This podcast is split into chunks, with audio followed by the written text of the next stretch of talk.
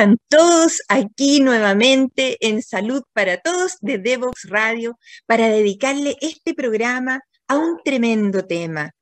¿Y si el cáncer me afectara a mí?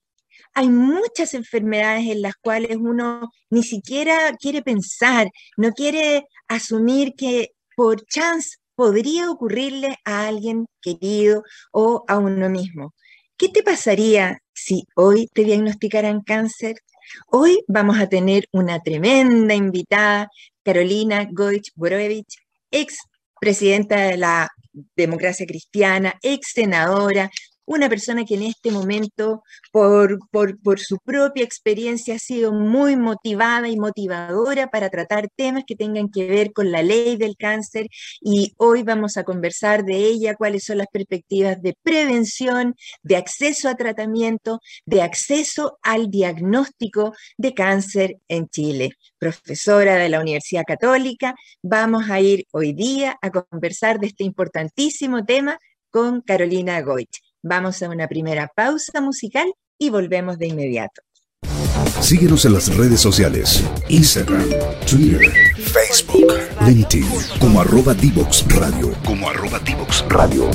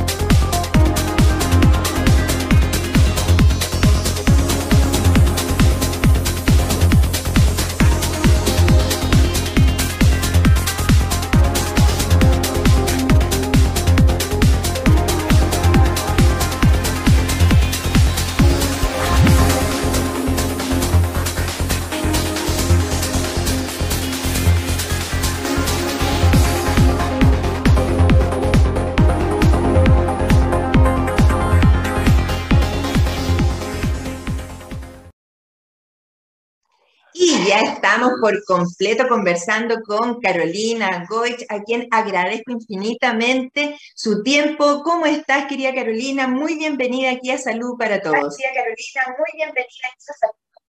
Oye, un gusto, querida Carolina, tocaya, el poder compartir este espacio y sobre todo estas preocupaciones o causas comunes que tenemos nosotros para mejorar el bienestar de las personas.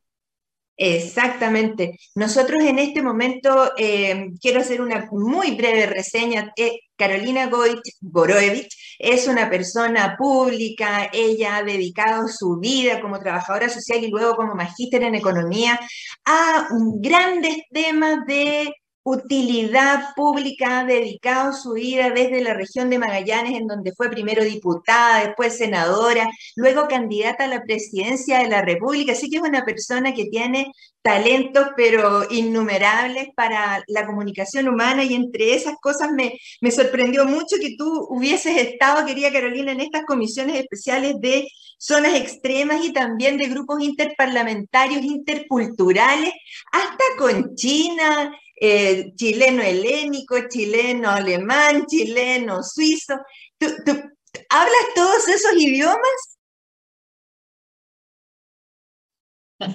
No, no es necesario hablar el idioma. Yo creo que lo interesante sí es cómo uno desde el Parlamento aprovecha eh, si bien uno se especializa en un tema, yo estuve 16 años y en las comisiones de trabajo y de salud, en los temas de familia, ahí estuvieron mi apoyo fuerte, ¿no es cierto? Mi producción legislativa, los temas eh, de discapacidad, de personas mayores, en general los temas sociales. Pero uno también tiene una posibilidad de generar contactos, de gestionar otras cosas. Hay una tarea de representación de la región que, que excede a una comisión en particular. Yo de verdad soy de las personas agradecidas con lo que pude hacer en el, en el Parlamento, eh, dos periodos como diputada, tú bien lo señalas, un periodo de ocho años como senadora y, y, bueno, más de 50 leyes de las que soy autora y que uno ve como en esa secuencia eh, han significado cambios importantes para la gente en salud, en todo el tema de conciliación de vida laboral y familiar. Y bueno, hoy día estoy muy contenta, quizás aprovechamos de comentarlo para quienes eh, nos están siguiendo estoy de académica en la Universidad Católica, en el Departamento de Oncología, muy contenta porque estamos trabajando en cáncer desde una mirada más interdisciplinaria. Ese es mi aporte como trabajadora social y como economista y de alguna manera dando continuidad a esto de una construcción de una política pública desde la base, con la participación de todos los actores y enfrentando la principal causa de muerte en nuestro país. Exactamente, los agradecidos somos todos nosotros, porque tal como tú dices, tener una producción de 50 leyes en un periodo, eh, yo, yo te diría que ese trabajo Em, tú, ya lo hiciste, o sea, tú en este momento eh, realmente nosotros estamos muy agradecidos. Yo le eché una miradita a cuáles habían sido tus propuestas cuando fuiste candidata a la presidencia y muchas de esas cosas seguramente ya están concretadas, como eh, intentar poner fin a la integración vertical de las ISAPRES, tener salas cunas, proponer una ley general del cáncer, que es lo que hoy día nos convoca para conversar pero también tú le habías dado una mirada a la atención, fortalecer la atención primaria en los consultorios, acoger a los médicos que, que con gran experticia vienen de otros países y tienen que integrarse a nuestra, a nuestra planta, ¿cierto? Médica. Así es que conversemos un poquito en, este primer bloque de aquello que fue tu legado legislativo durante ese tiempo. ¿Cuál dirías tú que, que, son las leyes que más, que más cariño, que más satisfacción te dieron eh, por haberlas logrado? Sí, mira, eh, voy a hacer en orden cronológico. Cuando yo partí eh, como diputada, quizás la más relevante fue la extensión del postnatal a seis meses. Hoy día, eh, cuando una mujer que trabaja, ¿no es cierto?, tiene su guaguita, no se puede imaginar lo que era dejar a su bebé a los tres meses. Yo digo, siempre ahí partía la depresión postparto y fue un trabajo muy bonito de la mano de la sociedad civil, del movimiento que se generó por el postnatal de seis meses. Y en el, en el periodo del Senado, sin duda, la Ley Nacional de Cáncer, esa que es nuestra ley y que fue un trabajo de la mano de la sociedad civil de la que vamos a hablar y junto con eso yo siempre destaco la ley sana, que creo que es como eh, la demostración de cómo eh, nos podemos hacer cargo solidariamente como sociedad, o sea, en conjunto, porque el, fondo de la ley sana, que es la licencia que tienen papás y mamás para cuidar a sus niños cuando tienen cáncer o un trasplante o ahora un accidente grave o están en esa etapa tan dura de la etapa terminal, ¿no es cierto?, de fin de vida de un niño, de un hijo, de una hija, Ahí hay una licencia que se extiende en general por 90 días en el caso del papá y 90 días para la mamá. O sea, además se reconoce la corresponsabilidad, no es que la mamá le presta días al papá como pasa eh, con el postnatal parental, ¿no? Sino que reconocemos que ese periodo tenemos que cautelarlo y todos los empleadores aportan una contribución para generar ese fondo, ese saquito de recursos, esa bolsa que permite dar tranquilidad a los padres y que no se enfrenten a esto de, oye, tengo que cuidar a mi hijo, acompañarlo en una quimioterapia y para muchas mamás significaba dejar su trabajo.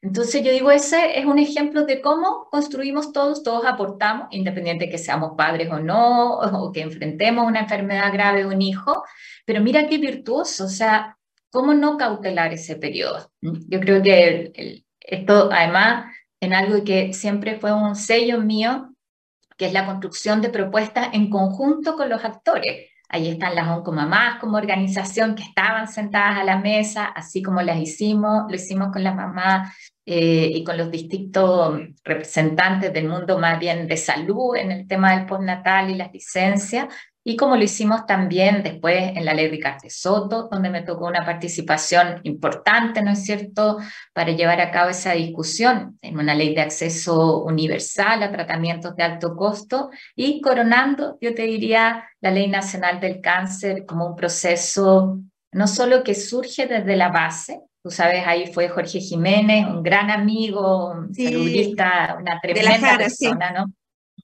Jorge Jiménez de la Jara, él partió el año 2013, a principios del 2013 eh, convocando a todos los actores eh, que en el tema de cáncer tenían algo que decir. No solo a las fundaciones y agrupaciones de pacientes, sino también, o sea, hasta el ministro de la época de salud, a los académicos, incluso a los periodistas, a, la industria, o sea, sentémonos todos a la mesa. Esa fue la invitación que hizo y eh, generó las bases de lo que después nos entregaron en el Parlamento yo estaba terminando en el último año como diputada antes de, pasar al Senado y nos entregó las bases de lo que después transformamos en la propuesta de la Ley Nacional de Cáncer. Esto es muy impactante porque eh, el poner atención, escuchar, poner el radar a los actores reales son, eh, son muchas veces circunstancias en las que uno asume que se ha escuchado al usuario, pero muchas veces no, la, ley había sido construida desde una teoría. Y de hecho el otro día me recorrió un escalofrío en la espalda cuando vi que decía en el, en el Mercurio, eh, se cuestiona si ley Ricarte Soto es sostenible en el tiempo y resulta que entonces estamos escuchando solo el aspecto económico probablemente, pero tenemos que hacer una definición de cuáles son las cosas realmente importantes para la sociedad. Entonces, si uno dice la, importancia del Estado es proteger la vida, entonces tenemos que buscar recursos de, alguna parte para que se focalicen en esas iniciativas. Bueno, eh, entonces tú eh, hiciste este recorrido que además yo escuché en algunas entrevistas que te han hecho, que, tuviste esta, eh, esta digamos, acompañamiento de tu familia para permitir que tú estuvieras dedicada a tu labor legislativa, cosa que siendo mujer en este país, tal como tú dices, muchas veces uno tiene que hacerse cargo de las cosas de la casa y además de su pega.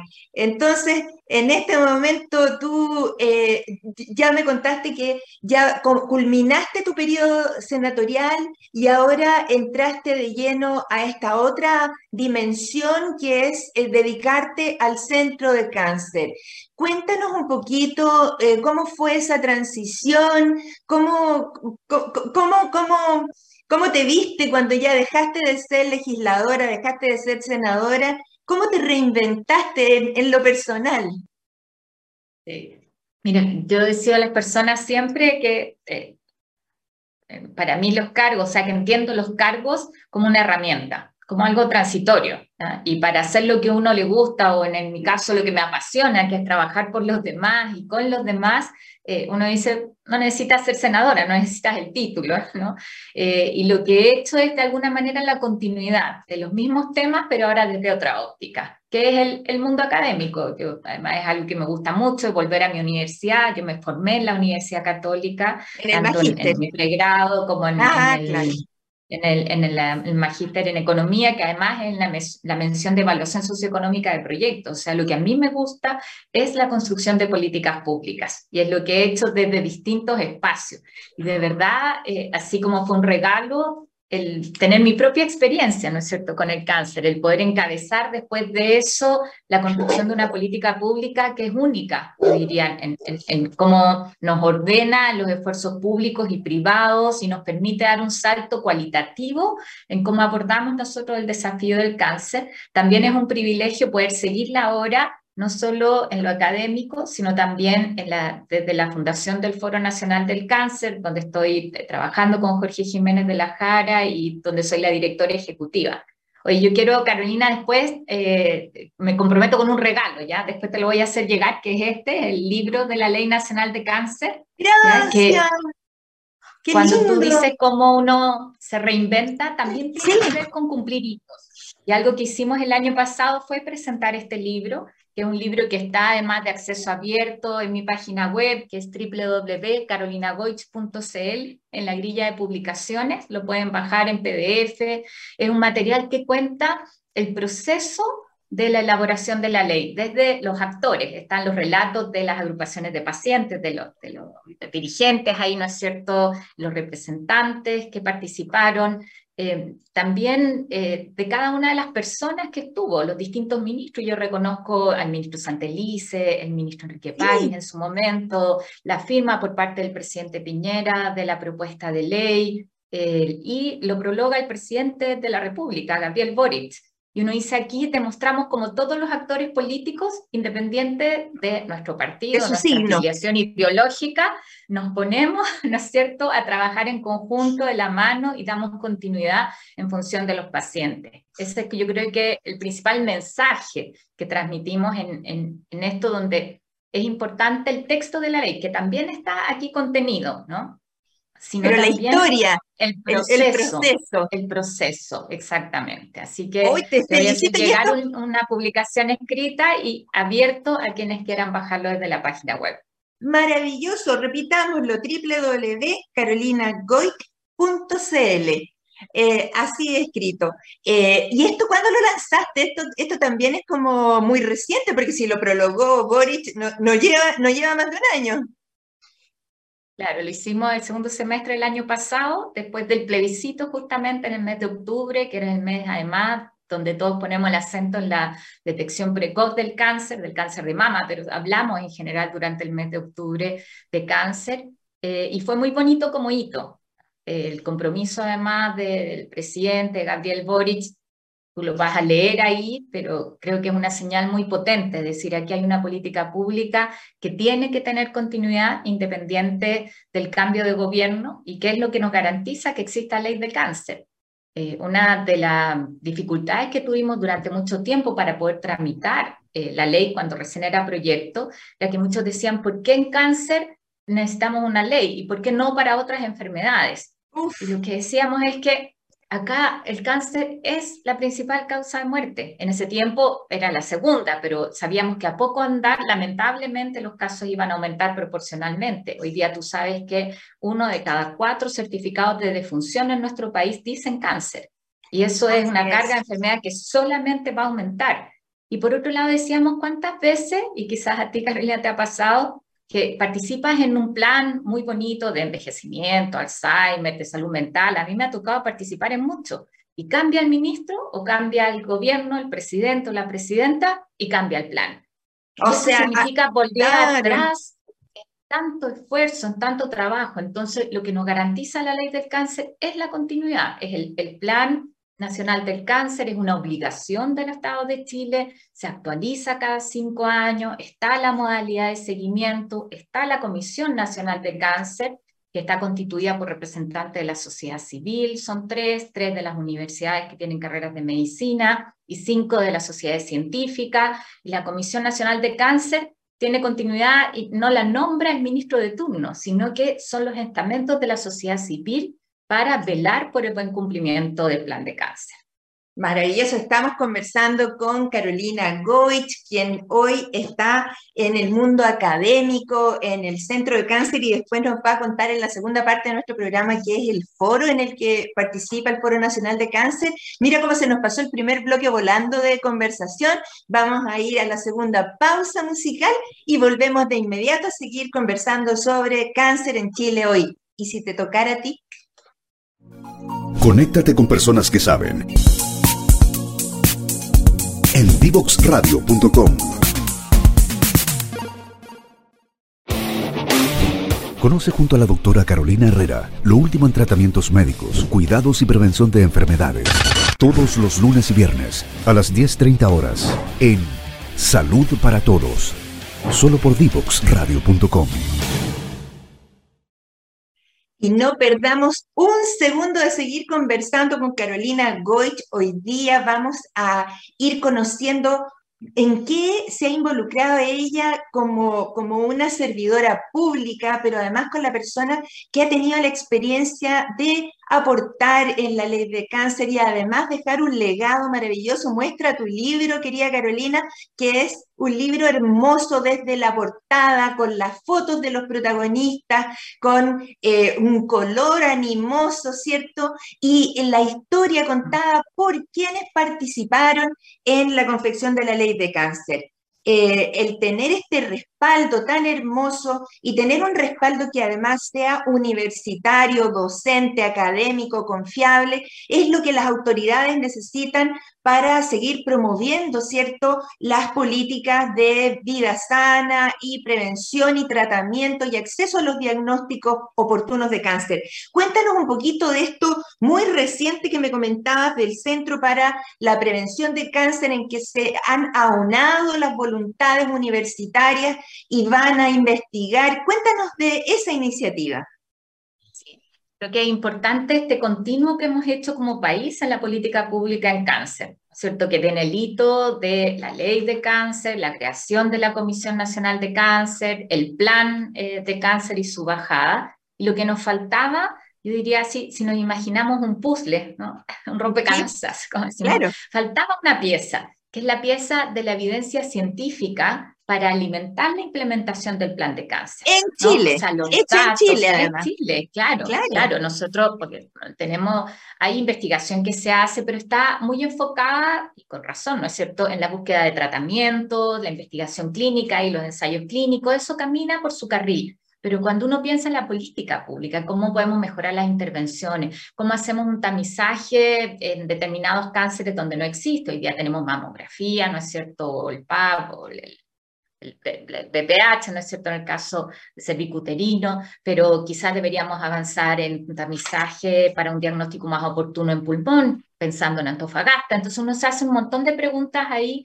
o el registro. Esto que tú viviste eh, junto a todos los actores que estuvieron en la pandemia, lo importante que fue que se disponibilizaran los datos y que el mundo científico y la academia conectara con los tomadores de decisiones para que esos datos sean útiles en, impactar la realidad, ¿no? Cuando decíamos, oye, tenemos que partir con la vacunación, ¿cómo ordenamos eso? Eso no es una decisión de la autoridad porque le tincó nomás, ¿no es cierto? Sino que se sustenta en evidencia científica.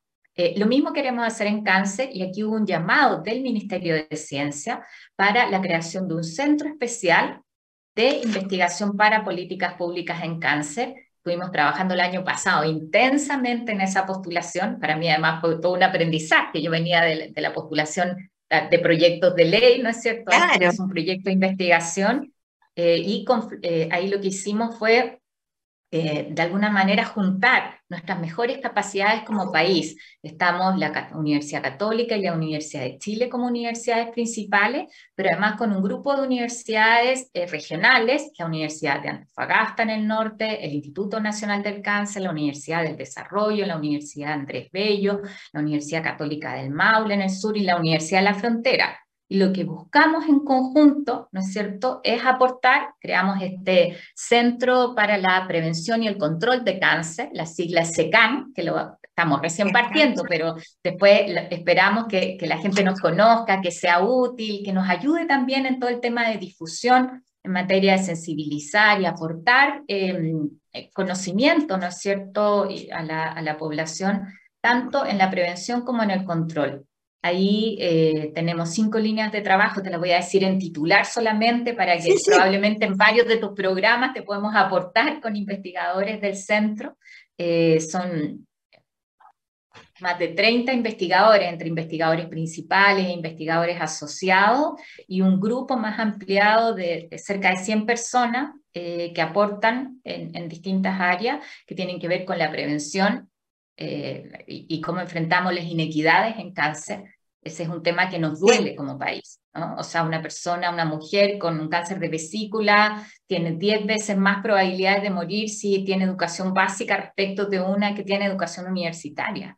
Entonces, ahí hay un tema de inequidades, inequidades territoriales que tenemos que enfrentar, así como los factores de riesgo. Sabemos que somos de los países más fumadores del mundo, los temas de obesidad, de, de vida sana en general, que, son fundamentales no solo para cáncer, sino para, para muchas otras enfermedades que hoy día están cobrando vidas. La segunda línea tiene que ver con entender la trayectoria del paciente, cómo optimizamos los cuidados de los pacientes. No es solamente el, sistema formal, el cómo nosotros disminuimos listas de espera eh, o los tiempos que hay entre la derivación de la atención primaria a la atención en el hospital o cuánto te de una biopsia a empezar el tratamiento, sino también la experiencia subjetiva eso que, nos pasa en el impacto de las personas, el temor que te genera un cáncer, qué pasa con tu familia y cómo se acompaña en una mirada más integral centrada en el paciente. Queremos proponer ahí intervenciones novedosas, abordar el tamizaje, el diagnóstico oportuno en cánceres con mayor prevalencia.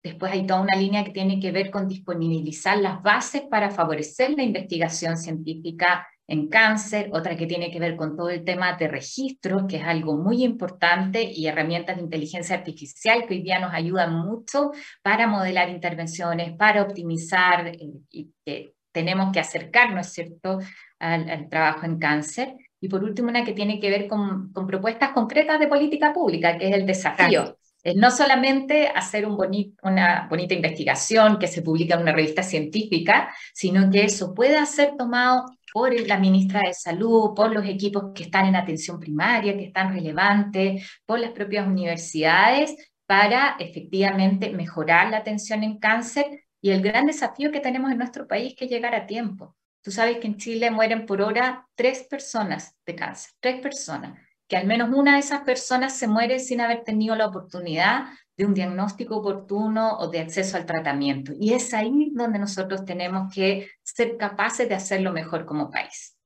Esto es impresionante porque cuando uno va poniendo cifras que las personas se entiendan, ya no habla de las tasas de miles, de no sé qué, cuando uno dice Enfermedades relacionadas al tabaco matan 50 personas al día entre enfermedades cardiovasculares, que es la primera causa de muerte, entre patología crónica como EPOC, entre cáncer, ¿cierto? Empiezas a darte cuenta que en alguna parte tienes que poner la prevención porque el énfasis en tratar de encontrar la molécula que cura el cáncer o que cura el mieloma o el linfoma, eso es una materia en la que todavía estamos muy en pañales como país para poder eh, investigar moléculas que traten el cáncer, pero estamos a, una decisión de poder prevenir y de poder tener una mirada protectora sobre la población y hacer una, un balance entre el marketing descarnado de aquello que llama a la vida eh, con excesos, excesos de sal, de azúcar, de eh, consumo de proteína animal y consumo, ¿cierto?, de alcohol y tabaco, versus ninguna voz autorizada que diga, no, eso no es bueno. Y, ustedes van a tener ese lugar de privilegio en el que la ciencia los ha puesto, ¿cierto?, ahí en, el, en, en la cresta de la ola para que las personas puedan tener un referente confiable sobre aquellas cosas en las que el gobierno se pueda apalancar para tomar decisiones. Eso es realmente... Eh, un, desafío y una tarea, tal como tú dices, eh, y que entre medio llegar entre punta y taco tratando de equilibrar los recursos de cada municipio, porque la atención primaria de salud, las personas todavía eh, dependen de eh, los recursos de cada municipio, como, como lo enfrentan. Entonces, hay tanto que hacer, querida Carolina, tanto, tanto que hacer, que creo que eh, tu participación ahí va a ser, pero, pero tremenda. Ahora, cuéntanos un poquito más de esto del Foro Nacional de Cáncer, que también me, me, pareció interesante que lo conozcamos. Y bueno, como te señalaba, el foro es una iniciativa que surge para, eh, con el desafío, yo te diría, de tener una estrategia nacional para enfrentar el cáncer. Y nosotros, aquí hablo como parte del foro, como directora ejecutiva, eh, cumplimos con esa tarea con el hito de la ley. Y ahora nuestra tarea es acompañar la implementación de la ley. Entonces, el desafío es seguir sentando a todos los actores a la mesa, entregar eh, los insumos muchas veces que se requieren para que la sociedad civil esté informada de qué está pasando con la Ley Nacional de Cáncer, cómo seguimos innovando en la participación de las organizaciones y de las fundaciones, de los distintos actores en la implementación de la política pública. Tú sabes que la Ley Nacional de Cáncer fue la primera ley en el Parlamento chileno que se abrió a la participación incidente en su tramitación. Eso está en, el libro, en lo que contamos nosotros. ¿Qué, significa participación incidente? ¿Qué significa eso?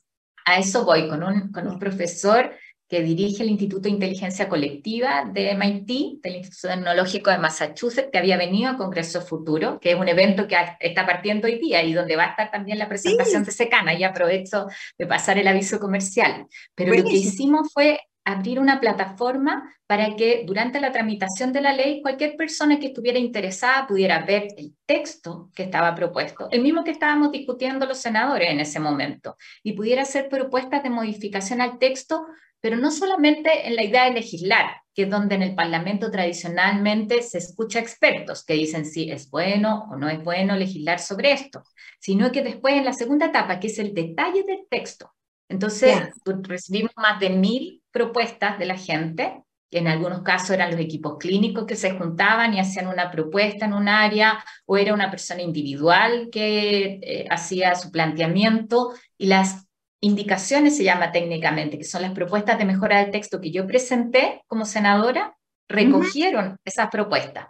En algunas yo estaba de acuerdo, en otras no, pero el compromiso era que iban a estar sobre la mesa tal cual como si lo hubiera presentado un senador. A eso me refiero con incidente, que no es eso de que te preguntan, te preguntan, ya participa, pero queda en un librito bonito, es, es como vinculante.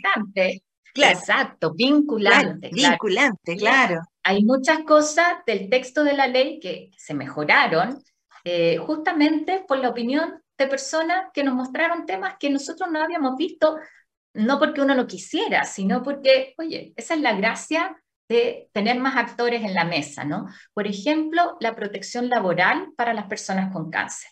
Uno miraba más el oh. tema de cáncer desde la mirada médica, ¿no? O de salud propiamente tal. Pero, pero ¿qué pasa con una persona con cáncer? Estas chiquillas jóvenes hoy día, que vuelven a su trabajo después de un cáncer de mama, sanas, sin problema, y las empiezan a mirar con sospecha porque no vaya a ser que se vaya a enfermar de nuevo, es riesgosa, entre comillas. Que sea un cacho, un cacho que haya que cubrir la licencia después y todo eso. Entonces lo que establecimos es que es una discriminación grave siempre cuando una persona que está con un cáncer o ha tenido un cáncer se le despide arbitrariamente. Eso hoy día tiene que ver con una protección que existe en, discriminación frente al recuerdo de derechos fundamentales en el tema laboral, ¿no es cierto? Pero nosotros consignamos que en cáncer siempre es grave. ¿Qué significa eso en concreto? Que si te despiden eh, con un cáncer, hay, tienes derecho o a volver a tu trabajo, a retomar, o a tener una indemnización mucho mayor. Pero el oh. mensaje es decir, o sea, acá eh, no puede a una persona con cáncer eh, cortarse las posibilidades de desarrollarse. Piensa que van a ser probablemente la mitad de los hombres y un tercio de las mujeres en nuestro país quienes vamos a tener en algún momento en nuestra vida cáncer. Es algo con lo que tenemos que acostumbrarnos a convivir y a vivir y además un cáncer detectado a tiempo, sabemos que la mayor parte de los casos es un cáncer que se puede sanar. Entonces no puede ser que se discrimine, ¿no? Esto de lo que hemos llamado la carga social de la enfermedad, algo que también tenemos que enfrentar. Y eso quedó en la ley justamente gracias a este proceso participativo. Entonces, lo que queremos hacer desde el foro es seguir manteniendo ese contacto vinculante, diríamos, o, o que impacta de la sociedad civil eh, creemos que además eso es fundamental hoy día porque todos tenemos algo que aportar frente al desafío de, de, salvar vidas, de llegar antes en cáncer y además vamos a colaborar sin duda con SECAN, con este centro de investigación del que comentábamos, ¿no es cierto?, en, en todo lo que tiene que ver con difusión de política pública, de prevención, de mejores prácticas, de fortalecer también una red de contactos internacionales que tenemos. La ley del cáncer es una experiencia que se está siguiendo y hoy día se está discutiendo en el Parlamento en México, que se discutió similar y a la par de nosotros en Perú. Entonces, ¿cómo también aportamos información abierta, accesible para la gente, para que nos puedan ayudar en este ejercicio del control, de velar por lo que está en la ley se cumpla. Hoy día hay temas que están al debe. El registro todavía no está implementado. Y ahí necesitamos la fuerza de la sociedad civil también para, para que esas cosas avancen, así como lo logramos en la tramitación de la ley. o el Fondo Nacional del Cáncer, que lo establece también la ley, todavía no tenemos el reglamento y por lo tanto todavía no se ha logrado implementar. Y sin duda que importante sería contar con más recursos, no solo para investigación, sino también probablemente para fortalecer la red de centros oncológicos que está eh, diseñada dentro de la ley, donde dijimos aquí, lleguemos con la atención lo más cerca de donde vive una persona, porque entendemos lo importante de eso, no sé, en, poder en Antofagasta ser tratado y no tener que trasladarte o que decirte de mi gente en Magallanes, que, no sabe lo que significa el desarraigo. Y eso es parte del diseño que tenemos. Entonces, el fondo debería apalancar además donaciones que puedan hacer privados para cáncer con un incentivo especial que dejamos contemplado en la ley. Bueno, nosotros en, en, temas de COVID, por ejemplo, eh, cuando se creó esta red público-privada para dar cuenta de, las, de los requerimientos de pacientes en las UCI, cuando llegó la primera ola de COVID, eh, se demostró que sí se puede interactuar, que existe la voluntad, que existe la potencialidad de hacer interacciones entre eh, la red pública y privada y yo creo que eso, eh, si uno entiende y transparenta cómo están distribuidas las fuerzas de oncólogos, por ejemplo, o centros de quimioterapia o centros de diagnóstico a lo largo de, Arica, Magallanes, ¿cierto? Hasta la Antártica, que tú fuiste senadora por, por esa región. Entonces uno se da cuenta de las inequidades y que de alguna manera eso, algún, algún centro regulador tiene que eh, realmente hacer verdad el acceso equitativo. Yo eh, realmente estoy encantada con esta conversación porque me ha abierto, me ha abierto los ojos en, en cosas que, que, no las tenía tan, tan dimensionadas y, y yo he hecho muchas entrevistas a, especialistas y cuando les pregunto, ¿y cuál es el registro de cáncer de próstata en este país? ¿Cuál es el registro de sarcoidosis en este país? ¿Cuál es el registro de los linfomas en este país? Bueno, probablemente muchas de esas respuestas es no hay porque se usa la literatura extranjera, pero probablemente si uno busca cáncer en Antofagasta, donde el arsénico está ahí, las poblaciones están construidas encima de, de dunas de arsénico, entonces probablemente te vas a encontrar con más cánceres de pleura que en otras partes del país, pero necesitamos estudiarlo y necesitamos que personas como como tú, con experiencia, con vínculos, con, con talento, ¿cierto?, de, comunicación, eh, eh, empujen esto. Así es que no solo este programa te agradece tu participación, sino que es así como nos declaramos tu fan en el sentido de apoyar las iniciativas que que, vayan siendo necesarias, que son iniciativas comunicacionales, porque a las personas hay que, hay que involucrarlas, pero también hay que eh, como, como explicarles en simple lo que, lo que de ellos se espera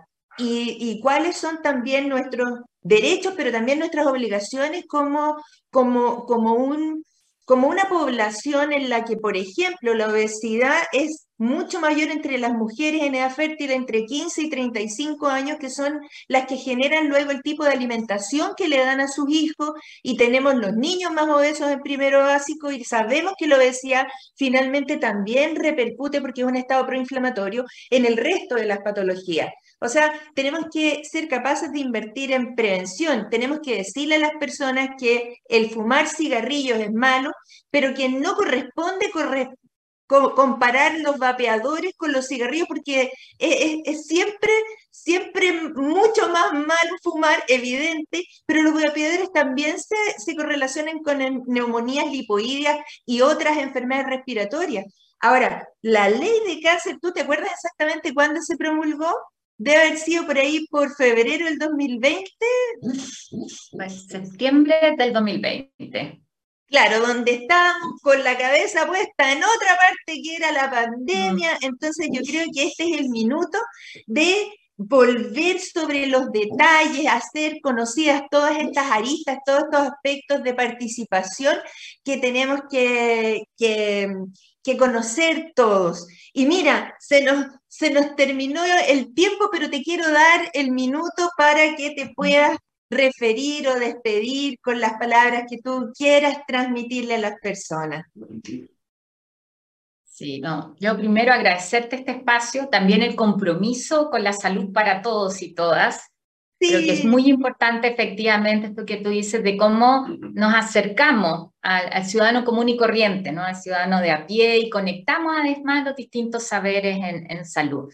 Dejar un compromiso. A mí me encantaría que pudieras invitar y están a tu disposición los investigadores de SECAN, de este Centro para la Prevención y el Control de Cáncer. Está Bruno Nervi, que es un destacado oncólogo como director, Enrique Castellón de la Universidad de Chile. Vamos tratando temas durante el año que también sean de utilidad y de interés, poner a disposición el trabajo que estamos haciendo ahí también para este programa y hacer un llamado en general a la gente. Yo sé que cuando te dicen cáncer es algo donde decimos prefiero no saber, eh, porque está asociado a muerte, porque son temas... O a mí no me toca, claro, o a mí no me toca.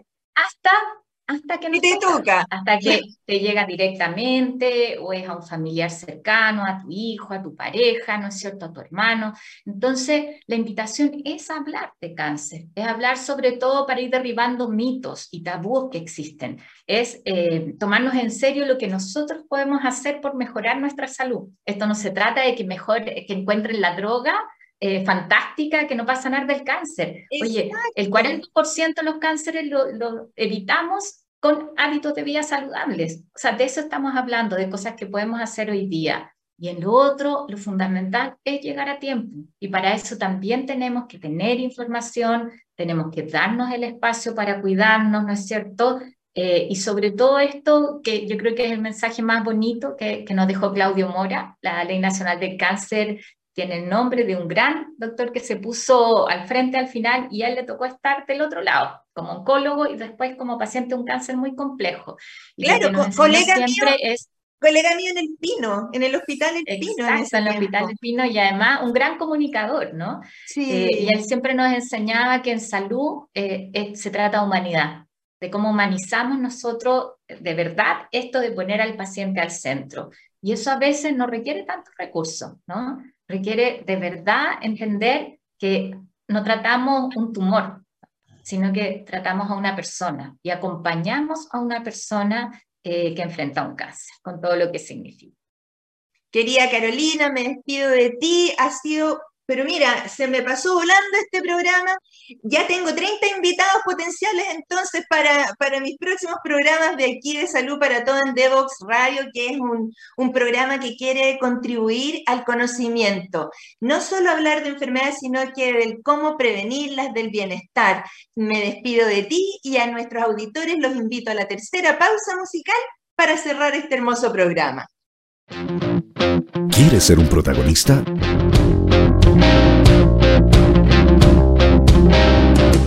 Escríbenos a invitados@divoxradio.com.